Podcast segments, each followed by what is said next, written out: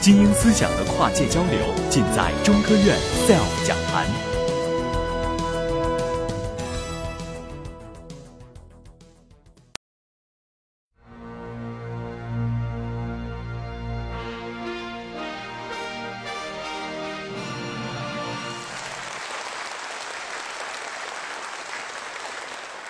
大家好，在一九九八年以前呢，我曾经多次的做梦，梦到自己在天空上像鸟儿一样的自由的飞翔，但是就是没有梦过去南极。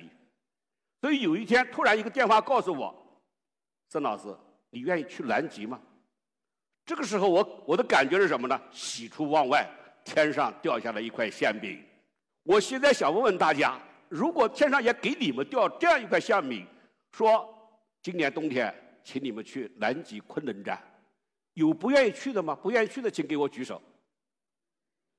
不愿意去的几个女孩子可以理解，因为你们不知天高地厚啊，你们敢下五洋捉鳖，敢上九天揽月，所以不说南极，南极敢去，我告诉深海、深潜、航天，你们都敢。但是我告诉你，我的一个学生，我的研究生，其中就有一位，我要派他到南极去的时候。他告诉我，很严肃的告诉我，孙老师，你要知道，我父母亲只有我这么一个儿子。他是不是胆小的？他不是，他怎么回事呢？他听到了不少关于南极的传奇、南极的探险的故事。去南极是要有风险的。你现在看到的雪龙号船，那么的安详，那么的稳重，那么的壮观，进去你也会感到很舒服。但是我告诉大家，他到了太平洋上的时候，他就是一叶扁舟。如果过了赤道以后，到了环南极的，进入了西风带的时候，五脏六肺都可能会吐出来，晕的那种状态，天翻地覆，而且眼见着冰山移过来了，死神就在可以看得见的地方，在这个时候，有人就发誓，我再也不回来了。我的一个七七级的校友就这样回来告诉我的，他发誓再不去了，他吐得不得了。他向我发过两次誓，但是他去过三次南极。这还没完，到了南极大陆的周边的时候，冰海海冰过来的时候，卸货了。卸货的时候坐的是雪地车，那个雪地车在冰面上走的时候，我们的官员们，特别从朱总理开始，经常喜欢讲一句话。如履薄冰，如临深渊，他们可真是没有体验过这两种状态。而我们的雪龙船员，他们一下船的时候，实际上就在这两种状态之中。我给大家讲一个真实的小故事：有一位雪地车的船员，装了货物以后开始走的时候，几米厚的冰裂开了，船体在往下下降，他自己从天窗上爬出来。扑到冰面上，救了生，逃生了。那个船怎么样？接着那个船，那个那个雪地车就掉下去了。深度多少？一两千米。现在还在那底下，惊险不惊险了？那么到了冰川的那个雪盖上的时候，冰盖上的时候，那个裂缝就像一个一个的陷阱，它的表面上都是雪盖着的。所以说你一不小心，人就掉下去了；一不小心，车就掉下去了。但是为什么我们的车人中国人没掉下去呢？是因为我们有很好的保护，那个车辆之间都是用铁链子给它拉着的。如果掉下去了，拉上来，人与人之间用绳子拉起来，掉下去一个把它再拉上来。那么你到了这个南极的内陆的时候，这种如果你碰到乳白色的天空的时候，那就更可怕了。所谓乳白色的天空是什么呢？你们听说过沙尘暴，但是你们没看到过冰尘暴。在南极，如果碰到冰尘暴的时候，那你就。可能完了，为什么呢？它可能吹的不是几几个小时，它可能是几天。那个冰尘暴是怎么回事呢？是强烈的下降风，把那个冰吹成粉末状，然后弥漫在天空，所以称之为乳白色的天空。有一个韩国的炊事员，就在那么短短的十米的过程当中就被吹下去了。这里面说的艰险了，我为什么说这么的恐怖、这么惊险呢？就它确实是存在过。但是我们的科考队员还要去，每年去几百人，为什么要去呢？他们为什么要这样两次发誓、三次去南极呢？有的人去了十几次，为什么？这就我想的第二个问题。它是一个是国家的需求，这第一个。第二个，每一个人可能去南极的想法都是不一样的，所以我不能代表他们。我只讲讲我自己。我去南极，第一，我充满着对南极的好奇心。毛主席一首诗叫做“已是悬崖百丈冰”，他是诗人的浪漫主义情怀，他没有看见过。我想到南极去看看那个百丈冰。第二个，我有强烈的求知的欲望。南极那块大地是给拓荒者去的，是给探索者去的。那里面有很多的奥秘，前人告诉我们了。那么我们自己呢？人家给了我们那么多的知识，不能老是享受别人的知识，我们还应该有自己的知识，自己就创造知识，让后人去享受，这才是一个科学工作者的一本分。所以我觉得这就是我的想法。但是谈何容易啊！你看看这个脚印，你看看，这就是我拍的这个脚印，不是我留下来的，是我们的科考队员身上留下的脚，他是一行脚印，后人是跟着前人的脚印在走，为什么呢？避免危险，每一步上面都是可能有危险的。这个给了我一个启示：沿着前人的脚印走，永远你走不出自己的脚印。所以你必须要拓开新路。那么我去南极之前，说实在的，已经是第十五次对了。地质环境、地化、空间、大气，什么都有人做了，我只能做别人没做过的工作，谈何容易？别人不做的工作只有三种情况：第一种没意义；第二种硬骨头；第三种别人没想到。你就要做那些别人没想到的。所以我说我是啊，坐在阳台上想了七七个晚上，终于想到一招，在哪做呢？在边界上去做，在人家的边界上去做，这是第一个。第二个，我要寻找到一张人家以前没做过的东西——企鹅粪。企鹅粪，企鹅就是个边界。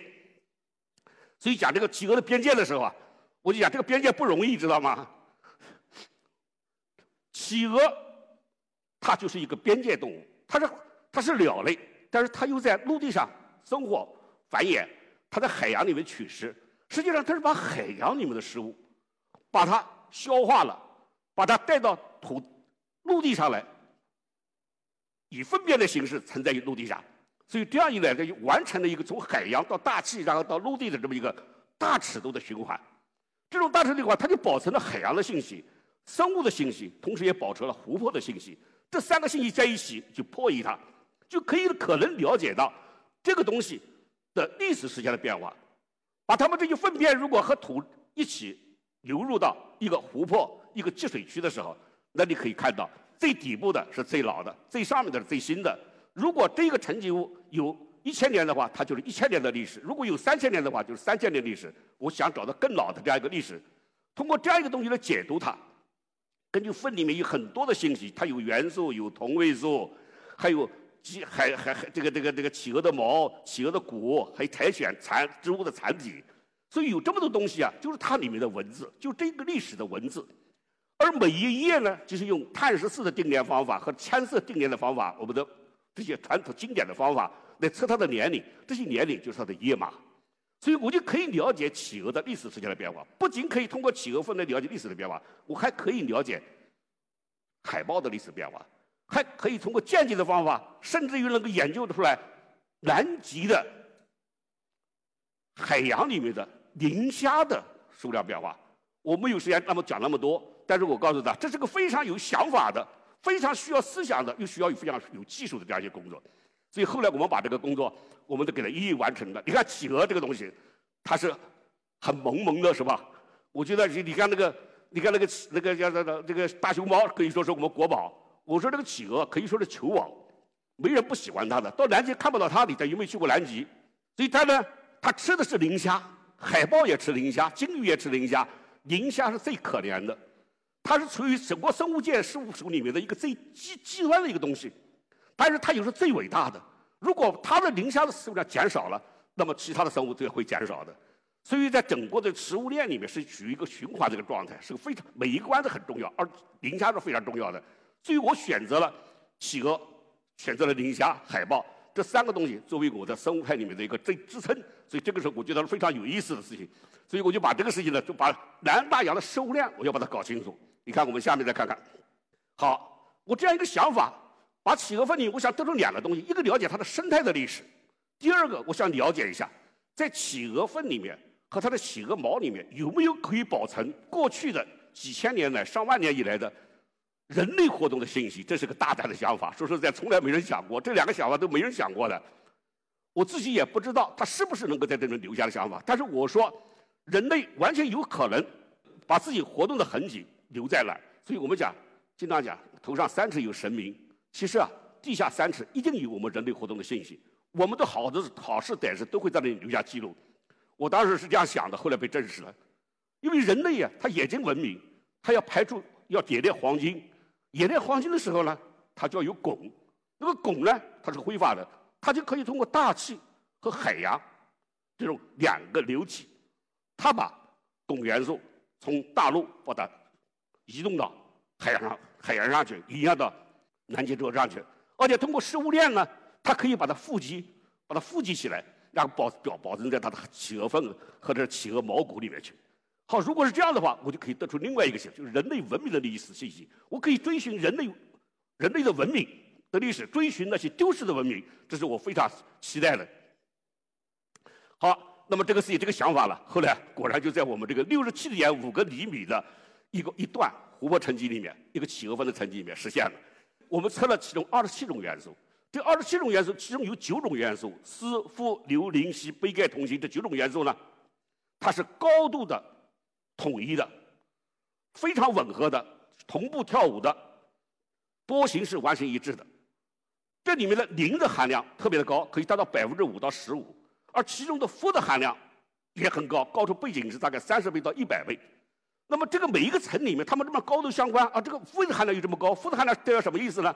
企鹅啊，它吃的是磷虾，磷虾里面的氟的含量非常高，所以这样一来，磷和氟这两个元素就证明了这个二十七种元素里面这九种元素是企鹅粪土层里的粪的标型元素，用它们来指示企鹅粪的多少。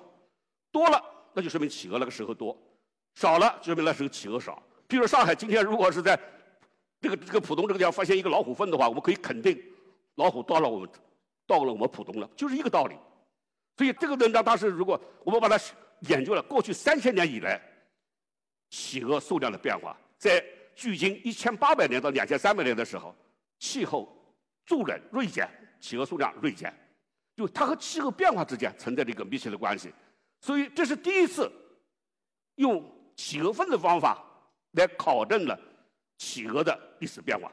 因为企鹅这个东西它和别人不一样，它和我们人不一样，它没有给我们留下秦砖汉瓦，也没有给我们留下金字塔，也没有给我们留下文字记录。所以我们就用这个不成器的腐朽的粪便，了解了它的历史时间的这样一个变化。而且这个变化后来引到八千五百年企鹅变化，一千三百年的海豹变化。后来我们进一步的研究了八千五百年来的磷虾的数量变化，磷虾是没有粪便的，但是我们通过企鹅和海豹里的食谱来考证了磷虾的历史时间数量变化，所以这些东西都是很有，我觉得非常有意思。所以和这个这个文章当时在《Nature》杂志发在英国的《自然》杂志发表的时候，他给我们的一个评论是：这是一种研究湖泊积水区的一种新颖的生物地球化学方法，相信在不久的将来，它将可能形成一个活跃的研究领域。果然。从这儿开始，我们推出了一个生态地质学的研究方向。也就是说，我们用地质学、地球化学、有机地球化学各各种方法来研究生态的历史，研究这些过去没法研究的一万年以来的生物的历史。后来，我们在这个新的工作，气候变化、温度变化影响气候数量，这个企鹅的数量。从另外一个方面呢，区域的气候变化同样也影响着这个企鹅的数量变化。所以，这个事情呢，也是很。也是这个文章，我们很快也要发表了。就是一个阿蒙索海的一个低气压，它可以通过上降低，导致这个底流的上升，导致营养液的增加，导致磷虾的数量的增加，然后再导致企鹅数量增加。所以冷的时候它也会增加。所以这也是我们的一个新的发现。好，那我们就开始追寻失落的文明。海豹毛里面的汞啊，果然被我们所想象的完全一样。它可以在海豹毛里聚集起来，人类的活动在海豹毛里留下了它的痕迹，所以留下痕迹的时候，你看距今二百五十年的时候，它突然的数量大增，比现在差不多都高。但是在过了就过了几十年以后，它又非常降低，逼到比过去还要低，这似乎是不可能的。最后证明是什么问题呢？在两百五十多年以前，南美大陆新发现了，发现了以后，就有很多的汞矿，这个金矿就发现了。炼金就必须要有汞，所以当时冶炼出二十四万吨的汞。这个汞挥发出来以后，然后就影响到什么呢？南极大气，影响到生物，然后最后影响到海豹毛，所以它就高了。结果南美独立战争一打响了以后，好，金矿关闭了，汞消失了，海豹毛的也就降低了。所以人类的文明的所谓的文明的活动，实际上对生态是产生很大的影响的。我们所所以我们要讲留下痕迹，我们怎么留下？我们每一个人实际上都在这个地球上留下了痕迹。那个痕迹就是什么？我们排放的气体已经在那儿都都存在了，也许是这个十亿分之一，也许是百亿分之一，但是存在在那儿了。这个是呢，所以啊，气候变化实际上很大的程度上影响着这个。我们现在都知道，现在气候变变暖是吧？气候变暖里面，大家不知道还记得不记得？二零零八年春运的时候，整个南方都是被大冰覆雪覆盖，就变冷的过程当中可以产生突然变冷的这种状态。这种状态有的时候。也是很可怕的，在历史上发生过多次了。距今一一万八千年的时候，有一次大的冰，有冰期，末次的冰期，最后一次冰期就开始结束，然后慢慢的开始温变暖，变暖，变暖，一直变到一万一千年左右的时候，突然的温度一下子又是一个冻，一个一个一个冰冻过程，叫新雨木事事件，一个变冷的事情，就暖了以后变得突突然变冷，冷了以后然后慢慢变暖，变暖了以后又是一个突然的变暖，所以我们在北极。也留下了我们的研究工作。我们在那儿发现什么呢？发现了，距今一万一千二百年的时候，鸟儿飞过来了，那时候冰退去了。到了九千四百年的时候，一是暖气里面的冷冻时期发生了。那其中含有的，当时在海洋里很温暖海洋里是产生那个冻贝，一下子就绝灭了。所以这是我们在北极所做的研究工作。所以啊，这个这个为什么会产生这样的现象呢？为什么暖的冷的时期会产生这样的事情？这个这个暖的会产生呢？因为你看看这个图哈，上面是红的，是热的洋流，底下是冷的洋流。洋流就相当于是大海里面的河，它在运动着。当你暖洋在大西洋上空过去了的时候，到了顶的时候，温度特别高了，北冰洋的冰全部融化了，就像现在一样，北冰洋的冰融化了。融化了以后，水就变成淡水了，淡水盐度就变低了，盐度变低了，那个这个洋流的。北边那个头就下不去了，下不去就往后退，热流的温度就上不去，上不去怎么了？就突然变冷了。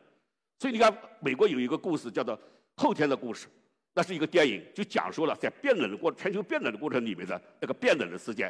所以我们现在大家全体人都关心全球变暖，就没有想到在变暖的时候也要研究，少量的人去研究变暖里面的冷事件的发生。那你看，昨天我们讲刚才讲脚印的时候，昨天有一个重大的新闻。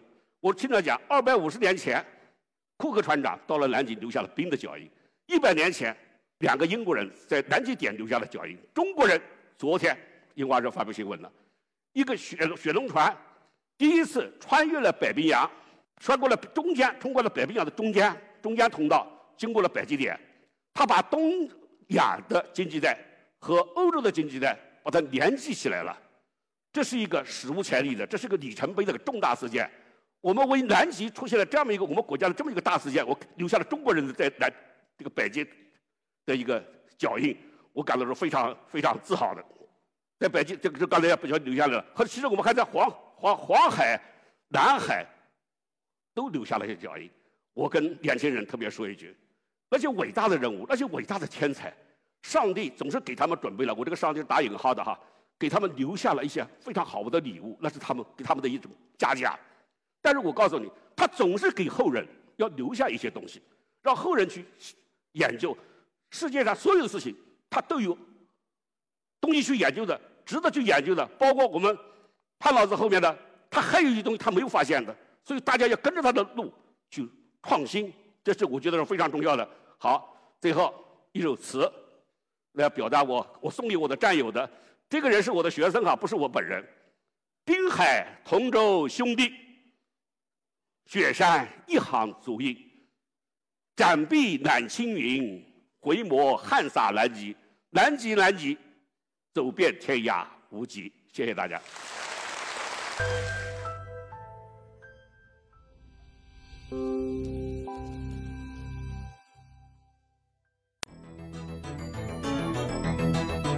SELF 讲坛由中国科普博览出品，更多精彩内容请关注中国科普博览公众号。